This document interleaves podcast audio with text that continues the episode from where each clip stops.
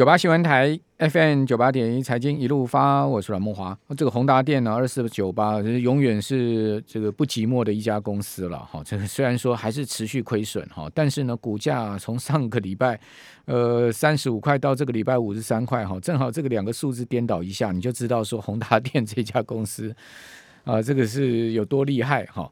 那今天呢，也有。相关财务数字出来哈，这个宏达电九月的营收是六点零一亿，哦，月增六十四趴，所以从营收的角度来看不错哈，创今年次高。不过呢，是同比哈，就年比下滑了二十六点四四三趴，好，再写下同期新低，而且呢，税前是亏损二点六四亿哈。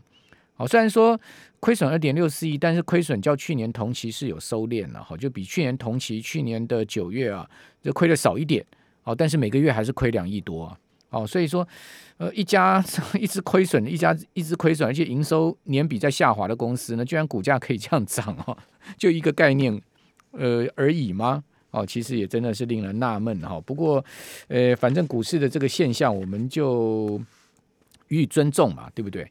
那台币今天收盘是升一分了，收二十七点九零二。那法人操作的部分哈，外资今天小卖九亿多哦。那本土投信都站在买方，详细的买卖超数字的，我们等会跟听有没有报告啊。至于说这个联电啊，下个礼拜十月二十六号举行法说会啊，可是呢，法说前夕啊，却是被证交所列为注意股哦。这个注意股不是因为它的股价波动太大哦，或是说当冲比过高哦。而是因为它被借券啊放空了这四十几万张啊，哦，这个一直被借券放空到底怎么回事哦？我们今天赶快来请教，呃，筹码专家、财经作家施培林阿哥你好，木华哥好，各位投资朋友们大家好。呃，联电到底怎么回事呢？我们说呃，不是指联电哈，整个半导体哈，这近期都还是啊算是比较弱势啊。我们说上一波。呃，台积电的法说好像是试出了最大的利多，哈，就是说呢，它的呃今年要涨价，哦，导致明年的 EPS 啊要调高，对，这那波台积电一口气哦拉到了六百三十八，哦，但是你可以看到最呃最近啊，但之后就一直下跌哦，对，然后跌到最低点呢，啊，这一波只是因为台积电啊试出一个相对中性乐观好的利多，好啦，台积电跌深，好就。加上全球股市的反弹，哈，所以外资的一个回补潮，哈，造成台积电的一个强劲的反弹，就这样子而已，它并不是呃半导体的前景，好，那造成台积电的大涨啊，并没有，因为台积电这一波的法说没有上一波的乐乐乐观的啦，好，所以相较之下，联电下礼拜三的法说，好，要比上一次的让大家来更满意，更有期待，我觉得难度很高，因为台积电已经上不去了，哦，你。那个联电要上去的难度呢，哦，也是很高了。当然，股价也修正很多啦，也修正很多，所以它可能有空间。从七十块修正到今天五十八块。对，好，那么说呃有空间，但是你说台积电有没有空间？也有空间，好，但是有没有像上一波这么嗨哈，成为一个资金的主流？哦，上一波做不到的啊，这一波应该就做不到了了，哈。反正？因为为什么？因为全球半导体。应该说全球的景气哦，在对于明年呢，很多的东西是下修的啦。你可以看到，今年最近涨的哦，就是两大主流，哦，是先涨电动车，再涨什么元宇宙，哦，就越涨越抽象，越涨越虚幻这样子，好像涨到你看不到的东西，你怎么知道呢？对不对？你你看得到的东西叫什么？叫货柜一直跌啊，对不对？EPS。Q 三快要公布了，好对不对？获利最好的杨敏今天还在大跌。阿哥，你上次在我们节目唱那个货柜三雄那条歌的时候，对，那时候货柜三雄股价还在一百以上，对不对？对啊，一百三、一百四哦，对不对？我们那时候求求大家，好，千万不要买航运，因为难度很高了。获利最高的，你看，竟然还在往下跌，好，对不对？你好坏，刚才讲的，这这条歌你很坏哎，你。啊，我们很坏，是劝世哥，劝世哥，警示哥还劝世，真的很难玩、啊。对啊，行情真的是非常难的。这个人民获利这么好，那股价下跌，为什么？都在反映明年呐、啊。好，我们说明年的会有两大特色，为什么？那个货船一定很通畅啊，因为明年的疫情已经减缓了，然后再也不会塞港了。好，那这个通畅的这个货船上面满满都是什么？电动车。好，所以电动车就是明年的主流。但今年看得到数字吗？没有。好，元宇宙还不知道何年何时才有出现，它是一个很很抽象的啊，是非常抽象的一个概念啊。但是宏达电完全不用缴出，啊，现在还不用，还看不到任何的获利，啊，就已经啊大涨特涨了啦，哈，所以叫投资人情何以堪？啊，难道是要去买梦看不到的梦想吗？我觉得啦，为什么元宇宙概念股像宏达电哈，刚刚我们讲说它其实整个九月税后还亏了二点六亿嘛，而且营收还年比大减嘛，啊，为什么它股价可以从三十五涨到五十三一个礼拜？我觉得就是因为盘面上缺乏主流，没概念股，好，所以说这种概念股这样炒一炒，哇，就吸引很多人气，就是资金还是往这些里面去炒嘛。对，我们当然这个因为这一波的整个架构还是属于反弹的架构，因为如果是回升的架构，它就必须要搭配营收、哦毛利、财报这些都要搭配，才是一个真主流的一个架构啊。但是如果它只是一个反弹的架构，代表什么？你原本的这些有数字的公司，就我们刚前面讲的，上半年很好的半导体，上半年很好的低润驱动 IC，哈，再加上航运、钢铁，啊，它都不会有太好的反应，它都只是弱于反弹，就都有反弹，啊，我就就连那个航运，我们这边也大胆跟大家讲，它还是会有反弹，因为财报公布出来，获利六块的阳明不反弹，然后。没有获利的啊，那些元宇宙的股票涨到天上去，然后获利还没有爆发的那些电动车概念股也涨到天上去啊，那那个时候呢，好，那个价格就会被迫调整了。我们说炒梦想的股票遇到财报，它必被迫要回档啊。那跌升的股票财报不要太差，它也会反弹，但是反弹它还是反弹啊。我们说半导体明年的需求可能没有那么好，货柜明年就更不用讲啊，报价一定是长期的往下了。好，那。投资朋友注最近反的要注意哈，三个货币哈，第一个就是美元指数啊，最近从九十四点五啊下滑到九十三点五，就代表什么？呃，全世界的这个。风险的担忧哦开始下滑啊，表示全球股市呢哦多头还是啊这个短线的这个反弹架构还是持续中。那因为所以美股创历史新高啊，道琼你看昨天盘中创历史新高，标普收盘创历史新高啊。是对，但是只有美股哦，对，欧股没有创新高，好，像亚股很多都这个月来都还是普遍下跌，哦，所以当呃整个多头不是那么健全的时候，美股会相对是最强，因为毕竟美股还相对稳健，哦，所以它并不是一个很好的结构了，除非欧股可以跟上，亚股、韩国或跟日股，哦，可以慢慢跟上，那目前是还没有，什么还是谨慎看待，重点是，呃，如果美元可以进一步下跌，就从九十三点五跌破九十三，哦，那我们对这个。多头啊，可以给他有更大的乐观啊。另外不容易，不容易啦，对不对？所以我们反而留意说，如果美元指数反向直稳往上走，突破九十四的时候，你就要担忧哦，不能等等到创新高你再担忧啊，创新高就非常可怕了。美元最近往下走，但是殖利率、国债殖利率是往上升啊。是没错，好，表示呃长期的升息已经被大家认定了啦，好，只是跌升它出现一个反弹，哦，那当然，所以科技股可以看到。纳斯达克是比较不敢创新高的，就是因为殖利率的啊慢慢的上升，而且可以看到一点点利空，科技股是撑不住的。啊，昨天 Intel 啊，今天美国的盘后 Intel 公布的营收只是稍稍不如预期，大跌，盘后是大跌快十趴，哦对不对？表示说那个科技股你没有拿出强劲的获利，你是撑不住的。那个 Snap 跌更惨了，Snap 跌了二十五趴，对啊，盘后跌了二十五趴，被苹果害了。你除非要很高的获利，或者很高的预期性，哦，那个市场才会给你比较那个宽容的，啊，那如果你没有预期，又有殖率上升的背景，我们看电子股压力是非常大，所以我们刚才前面讲，为什么连台积电跟联电没办法太多的预期，就是背景殖利率的上升还是一个重大的背景呐，好，那短线就是一个资金行情，因为短线台币。从九呃从二十八点二哈升值到了二十七点八嘛，好，所以这都是有利于啊股台股的一个背景啊。但是值得留意的哈，第三个货币什么是比特币哈？从九月底、哦、快七万了呢。对啊，四万哦，突破了到今天现在最高六万六千九百二十七哦，这是历史新高哦。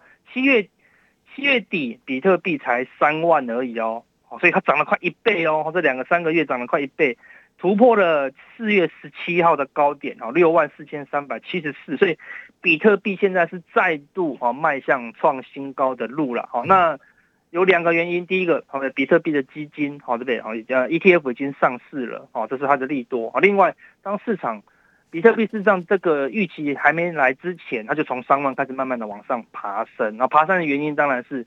股市的动荡，好，资金就会往哦比特币哈来做避险呐，好，那通常避险到最后，哦，全球的股市啊，就过去的惯性都会跟比特币同步下跌，啊，所以比特币若哪一天忽然大跌，我们也要担忧，啊，表示它是一个全面性的资金，哈，会来做一个收缩啦，啊，那好。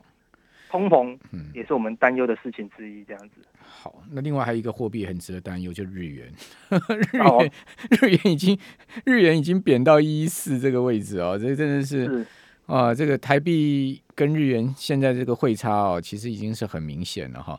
呃，有人说，哎，我肯定没有买 HTC 哦。这个，我我我我个人有三不买：第一个亏损的公司不买；第二个没 EPS 的公司不买；第三个本益比过高的公司我不买。好，所以不好意思，我当然没有 HTC。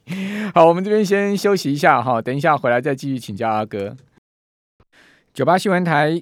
FM 九八点一财经一路发，我是阮慕华。我们现在开放直播，我们在 YouTube 上面，您搜寻九八新闻台可以看到我们的直播画面。我们访问的是财经作家、筹码专专家阿司匹林哈。呃，我们今天在留言板上，哎，谢谢阿米塔巴的 Donate，感恩哦，好，谢谢，啊，这个给我们小编加油的了哈。呃茶水钱，谢谢大家，呃，这个对我们节目的支持啊。同时啊，大家可以在我们留言板上面看到很多人呢、这个对于我们刚刚话题 啊，有很多的回应。啊、那继续请教阿哥了哈。这个阿哥，这个转机股，你你个人会对他有兴趣吗？呃，我们说元宇宙是非常抽象啊，但是呃，Facebook 哈、把它认为说它是下一个阶段啊，他们公司的主要发展对象啊。那 NVIDIA 的执行长啊，也认为这个是一个。趋势啊，所以虽然现在这个这个概念非常的模糊啊，但是。我们还是要去了解啊，但是另外一个比较，我要我要讲 NVIDIA 这档股票我有买，还一直抱着，非常好的公司，对啊，为什么？因为它的，因为你去看那个元宇宙 ETF，它压最多的就是 NVIDIA，NVIDIA 对，好，就在所以它，我觉得元宇宙是一个未来的趋势，绝对了，肯定了，它会，它绝对会爆发的了，只是说我们要必须去了解了，哦，只是说做硬体的公司到底能在这个大的商机中分多少根呢？这就是我比较大的疑问了。是啊，但现在很多人连这个三元宇宙到底是什么？啊，都还不是很了解了，好，那当然，全世界能够很清楚的知道的也还不多，哈，因为它还是一个很未来的东西，啊，但是这是刚开始，但是重点是已经箭在弦上，啊，不得不发的趋势，哈，就是电动车了，哈，所以，呃，像呃最近的电动车概念股，啊，尤其是最强的，啊，三六七五的德维，啊，它是做充电桩的，啊，那个 SIC 的那个啊零组件。我可以看到最近是天天在涨，哦，这个直接做九十度喷出式的往上，哦，那像是三六五三的建策，啊是做导线架，好，那八二五五的鹏程，啊是做碳化系的 MOSFET，好，四七三九的康普，啊是做电池材料的，这些电动车概念股，慢慢的已经成为一个什么比较大的族群哦，它不是一个小族群哦，它是比较整体性的一个主流，啊，只是说这个主流。它应该是慢慢的，它是一个很长线的主流哦，所以投资朋友，你去看待这个产业哦，不要用很短线，虽然有些股票短线非常强势啊，但是我们要用长线的态度去看这些类股啦。电动车的 ETF 可以买吗？哦，我正要讲哦，这个目前有这个最明显的一档是国泰全球智能电动车，国泰这个 ETF 简称国泰是最明显的啦，因为有些他讲是讲。呃，电动车的 ETF，但是你去看它持股都是国内的，哦。如果它的电动车的持股都是国内的股票啊，那基本上它很难是纯的啦。因为国内的公司都很小，没有办法没有办法吃掉这个全世界百分之一的啊这个电动车的市场，所以更不要说它还是 ETF 啊。甚至呃有一档 ETF，它的讲的电动车概念呢，它竟然买到中钢去，好，那我就搞不懂啊。中钢是做钢铁嘛，好。做它的钢板也叫做电动车嘛，它就没有那么纯 底盘啊，底盘啊，对啊，但它就不是算电动车，什么车都有啊，所以啊，中钢子公司中碳呢也有介入到这个负极材料，对，那就比较没有那么纯啊。但是你可以我们可以看到这档呃国泰的电动车呢，零零八九三的这档 ETF 哦，它最近是从十四点一七涨到了十五点八一哦，好，这个短短的一个月它涨了。十一点五的 percent 哦，比大盘强势非常多了。也是用标的哦，它也是用标的哦。那重点是，它都几乎没有买国内哦。你可以看到，它是买全球的，它是真的，呃，如它的名称哈，全球电动车哈，美国的公司国泰智能电动车 ETF，对，对，没错啊，像美国的公司呢，它就主要买什么 NVIDIA 啊，Tesla 啊，德国呢，他买了英飞凌，哦，那中国的他要买未来汽车，韩国的呢有三星，好，跟 LG 化学，好，那日本的呢，它有松下，啊，就是 Panasonic 啦，你可以看到，它是真的是全球布局，你一个人。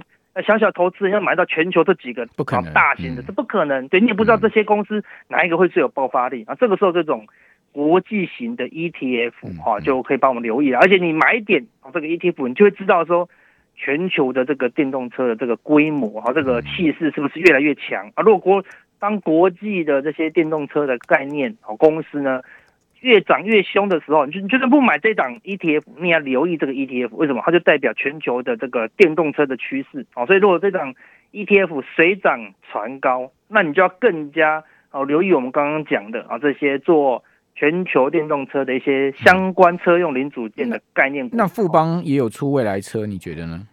富邦未来好像它的概念股没有像这一档这么纯啊，它也是有国际的啦。好，对，所以如果你要买的这个未来还有，假设未来还有出的 ETF 呢，你就要观察它是买国内的还是国外的啊。通常是要买国外的啊，会是比较好啦。啊，但是我们说电动车，刚才我们讲的都是电动车的大厂，啊，但事实上电动车的心脏是什么？就是电池。嗯，好。电动车的如果没有电池，那根本就不叫电动车，好，对不对？电动车的电池等于是电动车，等于是车子的什么石油啦，哦、嗯，未来都不用石油了，都是用那一颗电池，心脏了，哈，就对，心脏。钢铁人那个中间那一颗了，就那一颗，对，那最重要啊，没有那一颗就不叫钢铁人，Tony 就拜拜了，对，没错，哦，所以电池呢，哦，就是未来的心脏，哦，所以相关电池的这些产业或者原料呢，投资们可以有。持续的做留意，因为那个是无限量啊，非常大量的一个需求。因为各家的电动车都要电池啊，外观可能都都不一样啊，但电池是非常的重要。所以现在要跟投资人讲哦，最好赶快怎么样弃船呐，哈，然后上车了，好，对，不要在船上了。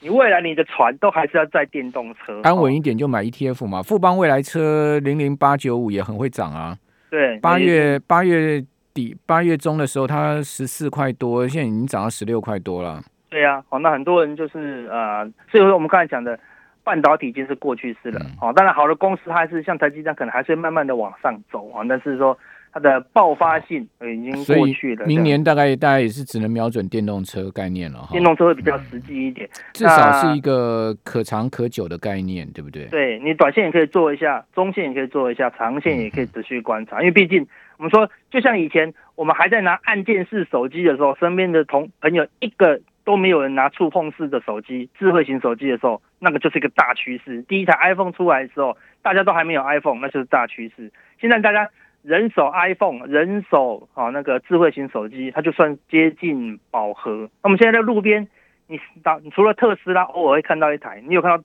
到处都有电动车吗？几乎没有啊，充电桩也几乎没有啊。如果到时候啊，三年后、五年后，每一个的社区，好，每一个大楼充电桩都占一半以上，嗯，你表示说什么？电动车接近饱和，但现在啊，连百分之一都不到，哦，这个，全台湾看到电动车的东西还是非常少哦，好，表表示说这个趋势哦是非常的长远呐，哦，所以它可短可中可长，哦，是投资朋友要呃多加留意啦。那我们说，那红海那三三款你有研究吗？Model C、Model E 跟 Model T。你觉得外形很漂亮了，啊，的确有请那个设计师啊来做设计。我觉得电动车的好处是吧，它没有那个引擎，所以它车子可以做得非常的漂亮，因为电池怎么放都可以嘛，哦，所以它可以摆脱传统汽车的那个架构啊，它可以做出比较流线型的这个车子，而且红海那台的单价又便宜，哦，所以事实上可以吸引到很多人啊。当然，哦，那是那是 C 比较便宜，E 它还没有公布价钱。哦，对，还没有公布了。好，当然如果它刚出来一定好像用。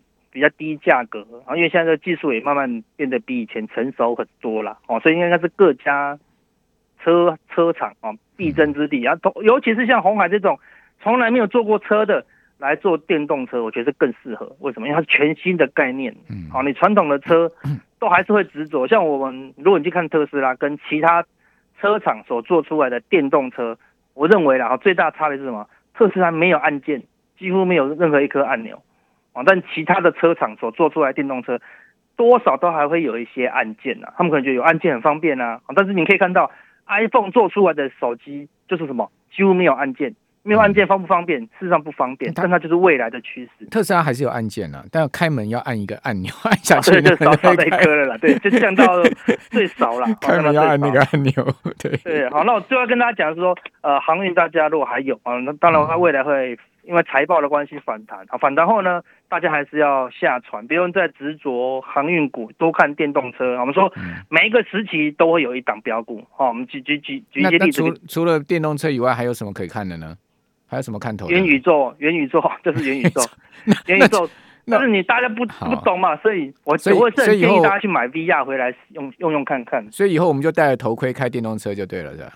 哎，戴了头盔就不用戴电动车了。你要么开电动车，要么就戴头盔。因为戴头盔，你就在家里了，你是开虚拟的电动车这样子。对，那其他没有没有其他题材了，就剩下这两个了。目前比较大的题材啊，就是这两个。那 NVIDIA 是这两个公司都有做，它会做元宇宙，又做电动车，更增强我持股信心。谢谢。